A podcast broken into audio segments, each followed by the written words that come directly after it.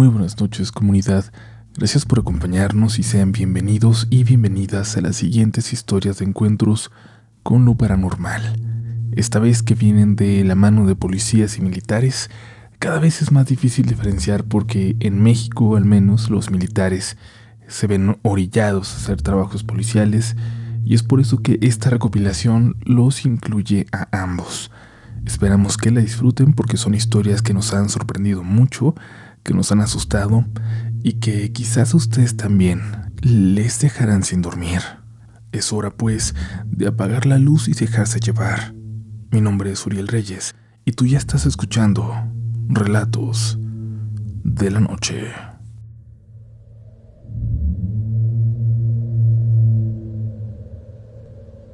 Con mucha discreción y guardando el anonimato, voy a contarles una historia muy traumática que viví junto a algunos compañeros. Hace no mucho, cuando se iniciaban los trabajos de construcción del tren Maya en la península de Yucatán. En una zona muy alejada en medio de la selva, lejos de cualquier población, nos reportaron de un problema, un contratiempo que habían vivido algunos trabajadores. Nos dijeron que algo los había espantado y que no querían regresar a trabajar. Mi superior no nos dijo mucho, pero quería asegurarse de que no fueran delincuentes, algún grupo de crimen organizado, aunque no son comunes en esa zona, o algunos pobladores que estuvieran en desacuerdo con la construcción y que los hubieran amenazado. Así que nos trasladamos a la zona para asegurarnos de que los trabajadores pudieran regresar sin correr peligro. Lo cierto es que al llegar, todo se veía completamente normal Hicimos varios recorridos de reconocimiento. No se notó nada que pudiera indicar qué fue lo que los había asustado, qué había ahuyentado a los trabajadores, que por lo regular son gente local, gente que conoce la zona. Y aunque no encontramos nada, teníamos que permanecer en el lugar para asegurarnos de que pudieran volver. Decidimos hacer una caminata larga y tres compañeros y yo nos separamos del grupo. Caminamos un buen rato kilómetros diría yo, entre la selva. Caía la tarde, pero el calor seguía siendo todavía muy intenso. Un compañero gritó a lo lejos, divertido. Había encontrado algo que teníamos que ver. Nos acercamos rápidamente para encontrarnos con un hoyo en el piso, entre piedras. Iluminamos hacia adentro y no podíamos creer lo que nos encontramos. Un cenote, en medio de la nada. Parecía que nadie hubiera entrado antes ahí. Parecía virgen. Uno de nosotros se atrevió a entrar con cuidado y con una lámpara potente se dio cuenta de lo grande que era y de lo cristalina que se veía el agua ante lo pequeña de la entrada. No le caía tierra ni hojas como suele suceder con los cenotes que están al aire libre. Desde dentro nos habló para que bajáramos y lo hicimos todos con cuidado asegurándonos de que no hubiera nada alrededor.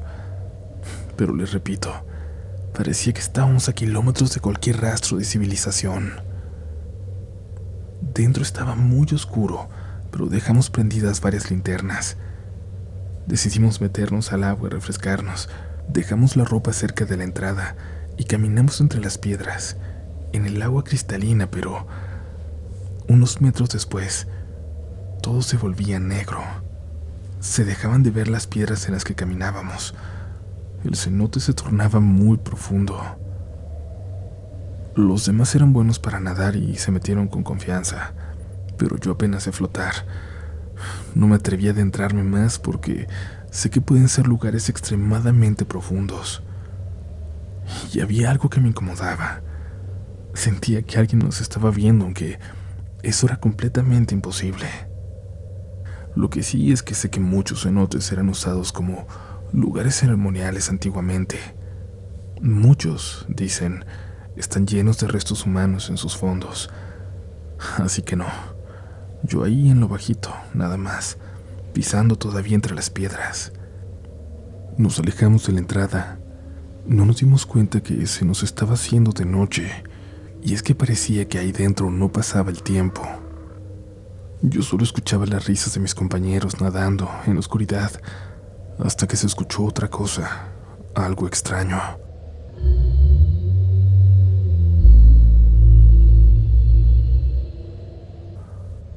como si un sonido que apenas era perceptible hubiera llenado todo el cenote de repente. Algo que no lográbamos identificar en el cerebro, pero que podíamos sentir. Las risas callaron de pronto. Un montón de murciélagos salieron volando de repente, pero muchos, cientos, nos pasaron cerca de la cabeza y se dirigieron a la salida. Mis compañeros se apresuraron a salir de la zona honda y yo me dirigí a la salida por mis cosas. De repente teníamos una necesidad extraña de salir de ahí. Las linternas se apagaron. Solo quedó una prendida que no iluminaba nada más que un punto del techo pedregoso del cenote cerca de la entrada. No veíamos ni por dónde pisábamos, todo era demasiado oscuro ya. Al caminar hacia nuestras cosas, lo vimos, parado en la entrada, un murciélago sobre una piedra por la que teníamos que pasar. Uno de los compañeros soltó un grito seguido de una risa nerviosa y luego nos reímos todos los demás. Era gracioso que un animalito nos hubiera sacado un susto de ese tamaño, pero pronto las risas callarían de nuevo. Y es que al caminar un poco más, nos dimos cuenta de que el animalito había sido una ilusión óptica. No era un pequeño murciélago parado en una roca junto a nuestras cosas. Era era algo del tamaño de una persona que estaba bloqueando por completo el hoyo por donde entramos. Nuestra única salida era más alto que nosotros, podría asegurar, y teníamos que caminar en su dirección, acercarnos mucho para llegar a nuestra ropa y nuestras armas. Pero nadie se atrevió a moverse. Alguien dijo al fondo muy despacito que era el dueño del cenote, que no debíamos haber entrado pero esa advertencia llegaba demasiado tarde. Por varios minutos esa cosa se mantuvo inmóvil en la entrada, hasta que empezamos a, a ofrecer disculpas. Lo único que queríamos era salir, y solo atinamos a pedir perdón. De la nada esta cosa dio unos pasos hacia atrás, pasos como de persona, y ahí lo perdimos de vista. Salimos disparados de ahí y corrimos hasta llegar a la zona donde nos esperaban nuestros compañeros. Nos faltaba el aire, estábamos pálidos, pero aún así nos detuvimos antes de llegar para calmarnos, para ponernos de acuerdo. No podíamos contar lo que acababa de pasar. Era ridículo. No nos iban a creer y nos iban a traer a carrilla a partir de entonces. Así que prometimos no volver a mencionarlo. Ya no tengo contacto ya no tengo contacto con dos de los que vivimos ese suceso, con dos de los que nos encontramos con ese ser del cenote, pero aún así me atreví a compartirlo con ustedes. Estoy seguro que no somos las únicas personas que nos hemos topado con un ser así. Si esto llega a más gente, me encantaría saber otras experiencias al respecto, en los cenotes, en la selva. Gracias por escuchar. Pero en las historias de hoy no solo hablaremos de criaturas extrañas, de guardianes de la naturaleza, también vamos a hablar de uno de los orígenes del horror, de los demonios, de las posesiones. Prepárate para la siguiente historia de este episodio, pero antes recuerda visitar nuestro sitio web rdlnoficial.com y seguirnos en nuestras redes sociales, también rdlnoficial en todas partes y ahora esperamos que hayas tomado aire, que este descanso, esta parada a la mitad del camino, haya sido de ayuda, porque continuamos con más relatos esta noche. Un saludo a toda la comunidad. Soy policía y la verdad es que he vivido tres sucesos bastante extraños. Podría decir que sin lugar a dudas paranormales durante estos 15 años en la corporación pero hoy quiero contarles el primero, y seguramente el más impactante. El mayor miedo que he experimentado en mi vida lo viví aquella noche. Espero no aburrirles con la siguiente historia. Yo tenía poco tiempo como policía. Mi pareja, Rangel, era un miembro muy respetado en la corporación. Había llegado a puestos muy importantes, pero una acusación de corrupción casi lo lleva a la cárcel Al final no fue a prisión, pero lo regresaron a patrullar como cuando era un veinteañero, como cuando empezaba su carrera. Y aquel conflicto le hizo perder a su familia también. Su esposa y su hija se fueron de la ciudad, cortaron todo contacto con él. Con el paso del tiempo, Rangel encontraría de nuevo una pareja, Maribel, una joven mucho menor que él. Tenía 35 años cuando lo conoció. Era muy reservada y nunca asistía a los festejos o actividades de los compañeros, a diferencia de su primera esposa, que era sumamente estimada por todos.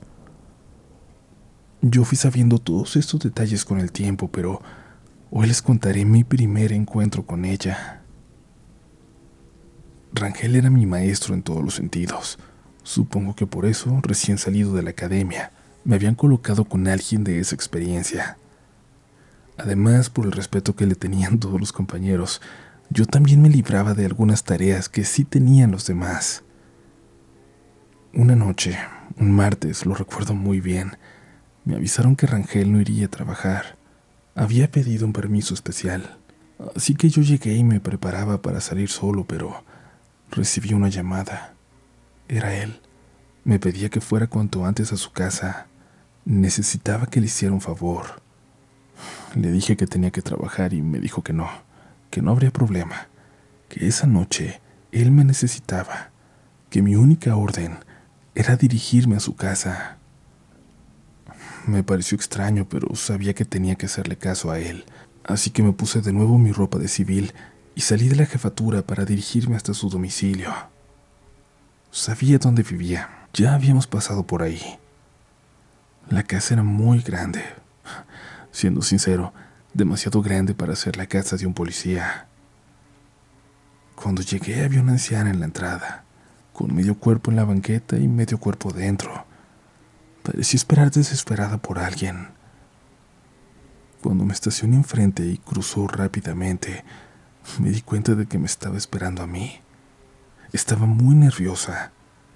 Me dijo que era la suegra de Rangel, la mamá de Maribel, que él ya me esperaba dentro. Le extendí la mano como cortesía para que entrara ella primero, y solo sonrió muy nerviosa, como como con miedo. Me dijo que ella no entraría en la casa, y noté en ese momento que estaba en pijama, que parecía tener mucho frío. Lo único que pude hacer fue ofrecerle mi chaqueta y la aceptó. No lo había notado hasta ese momento, pero la temperatura parecía haber bajado drásticamente desde que llegué. Cuando entré me di cuenta de que había muy pocas luces encendidas dentro de aquel caserón. Unas velas al fondo del pasillo me indicaban hacia dónde caminar y nada más, así que preferí hablarle a Rangel desde ahí, anunciarle mi llegada antes de adentrarme solo en esa oscuridad. Rangel, ya llegué. ¿Dónde estás? Lo vi asomarse del fondo. Tenía guantes de plástico y un mandil blanco totalmente manchado. Me sorprendió ver muchas manchas, aparentemente de sangre en él. Qué bueno que viniste. Necesito que te quedes aquí, más o menos hora y media, máximo dos horas. Tengo que ir a buscar a alguien a la central camionera, pero...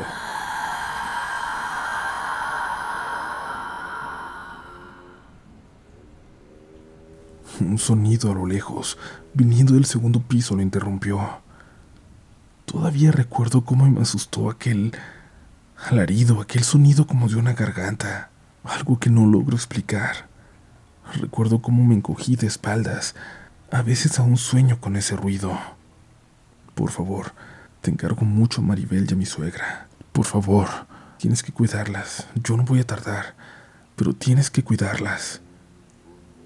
No soporté las ganas de preguntarle algo a Rangel.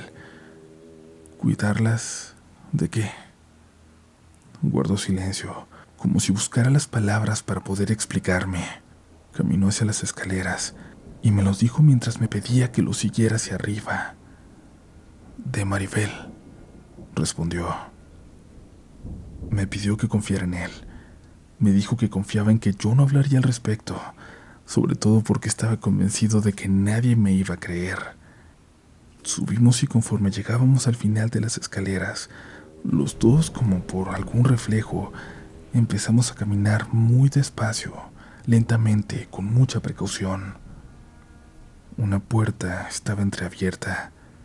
Noté que había una toalla doblada en el piso, como para impedir que el viento la cerrara por completo. Con más detenimiento, noté que la toalla estaba clavada al piso. Rangel se detuvo y no me dejó abrir la puerta. Ahí, ahí les juro que desde adentro alguien me llamó. Alguien me llamó por un nombre que hacía 20 años que no escuchaba. Quien estaba ahí dentro me llamó de la misma forma en que me decía mi mamá, que falleció cuando yo era niño. Nadie más me llamaba así. Nunca se lo había contado a nadie, menos a Rangel, que al ver mi reacción, de alguna forma entristeció con su mirada. Me pidió perdón, pero me dijo que en ese momento yo era la única persona en la que podía confiar. Empujó la puerta. Lo siguiente es una cosa que yo sé que parece sacada de una película, pero les juro que así fue. Maribel estaba parada en su cama, pero encorvada hacia su lado izquierdo de la forma en que haría una niña curiosa que quiere ver algo, pero tan doblada de su espalda que se veía completamente antinatural. Tenía sus manos al frente como demostrando entusiasmo, haciendo chocar las yemas de sus dedos y sonriendo. Simplemente sonreía. En su rostro que parecía absorber la oscuridad, resplandecían los dientes rojizos, como si tuviera la boca llena de sangre. Me volvió a hablar por ese nombre me dijo que pasara a jugar. Rangel cerró la puerta hasta la toalla y me dijo que tuvieron que ponerle eso porque, aunque Maribel estaba sujeta a la cama, se cerraba constantemente la puerta y alguien la jalaba por dentro. Caminamos hacia las escaleras para volver de nuevo a la planta baja. Le pregunté qué tenía Maribel. Le dije que teníamos que buscarle ayuda, médicos, un psiquiatra. Eso era lo que ella necesitaba riéndose como burlándose de su propia situación, me dijo que por supuesto que ya habían ido a todos los médicos posibles. Me dijeron que era bipolaridad, luego esquizofrenia, pero la esquizofrenia no hace que alguien te llame así, como te dijo a ti. Es un nombre importante, ¿verdad? Lo vi en tu cara. Y sobre todo, ni la bipolaridad ni la esquizofrenia hacen que alguien flote por el pasillo de lado a lado a las 3 de la mañana por la forma en que lo dijo, entendí que la última frase no era en sentido figurado. Rangel estaba hablando completamente en serio. Cuando estábamos abajo noté que la señora se asomaba por la puerta. La vi, le dije que pasara, que yo me iba a quedar ahí, que me aseguraría de que estuviera a salvo. La pobre mujer, que se veía como una anciana de 80 años, entró y se dirigió a la cocina. Luego me enteré de que apenas pasaba de los 60 Parecía haber envejecido muchísimo por los acontecimientos que había pasado las últimas noches. Casi todas a solas con su hija, pues Rangel tenía que salir a trabajar. Conmigo, donde por cierto, nunca me mencionó nada. Pero la ayuda, aseguraba, ya venía en camino. Tenía que ir a recogerle a la central, pero no tenían confianza para que nadie más se quedara al cuidado de Maribel Solo podía ser su madre, pero ella no se atrevía a hacerlo sola. Ya no. No después de lo que había visto esa tarde. Hasta ese momento los dos habían acordado mantener en secreto lo que estaba ocurriendo, no compartirlo con nadie, ni siquiera entre la familia de ambos. Yo sería la única persona en la que podían confiar. Rangel se fue.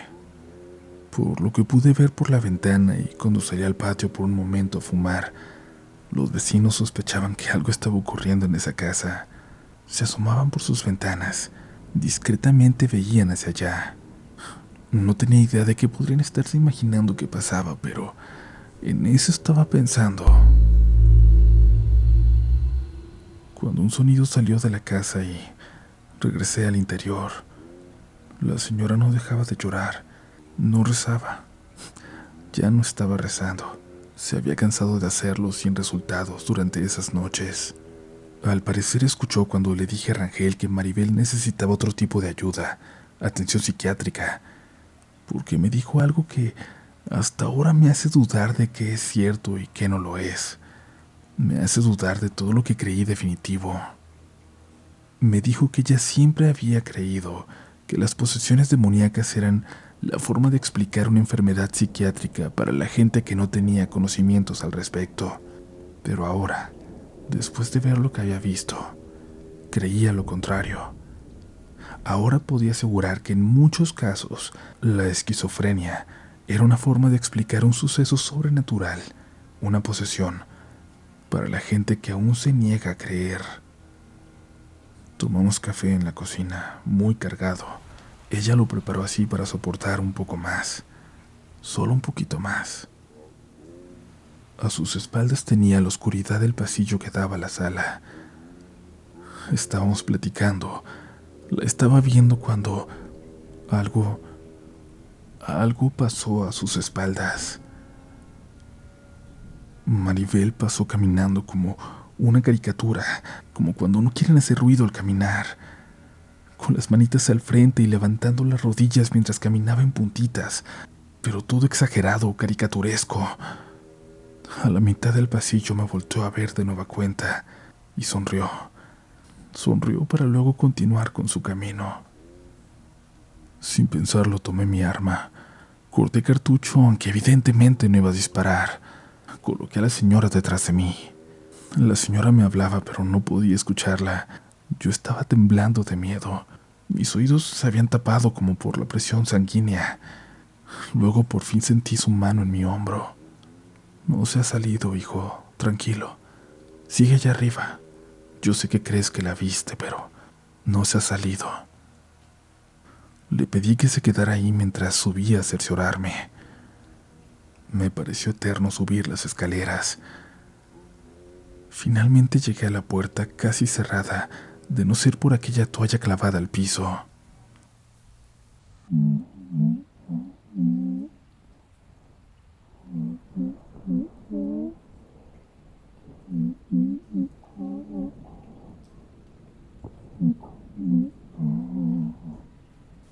No sé si fue real o mi imaginación, pero creí escuchar que Maribel, o lo que estaba ahí dentro haciéndose pasar por Maribel, cantaba una canción, una melodía que por alguna razón me parecía conocida. Rangel llegó al poco tiempo con un sacerdote de color. Por su acento me di cuenta de que no era mexicano. Me agradeció. Me dijo que ahora me fuera, por favor que ya me había pedido demasiado. La anciana me dio un abrazo y me dijo que me fuera sin culpa, que ellos estarían bien. No recuerdo cómo me fui, no recuerdo cómo manejé a casa, cómo llegué. Solo despertar al día siguiente y creer que todo se trataba de un sueño hasta que me avisaron que Rangel había pedido sus vacaciones adelantadas para resolver un asunto personal. Una semana después, aún no regresaba al trabajo, pero me pidió que fuera a su casa. Con mucha dificultad me atreví a entrar. Esa casona era oscura hasta en la mitad del día. Ahí estaba la anciana. La pobre se veía muy mal, muy débil, aunque me saludó efusivamente. Rangel me dijo que ella me quería agradecer personalmente haber ido, haberla cuidado y que presentía que no tendría mucho tiempo para hacerlo. Tenía razón. Al fondo en la sala pude ver a Maribel sentada tranquilamente mirando la televisión. Rangel me dijo que ya estaba bien. Parecía no darse cuenta de que yo estaba ahí. Su cabeza estaba rapada y no pude dejar de notar que en su mano izquierda le faltaban tres dedos. Solo tenía el índice y el pulgar. Platiqué solo un momento con su mamá y con Rangel y luego me despedí. Tenía que volver para ir al trabajo. Antes de salir volteé de nuevo a la sala. Maribel me veía fijamente. No sé, no pude distinguir al cien por ciento, pero creí adivinar una muy ligera sonrisa en su rostro. Trabajé con Rangel unos meses más. Con el tiempo, me contó lo que ocurrió durante aquellos días, pero esa no es mi historia para contar. Esa no es mi experiencia. pero puedo meter las manos al fuego por este pequeño episodio que les cuento, el que me permite decirles que lo crean o no, Lucifer es real. Actualmente perdí el contacto con Rangel, aunque sé que aún vive. Maribel también. Alguna vez, les prometo, lograré contactarlos.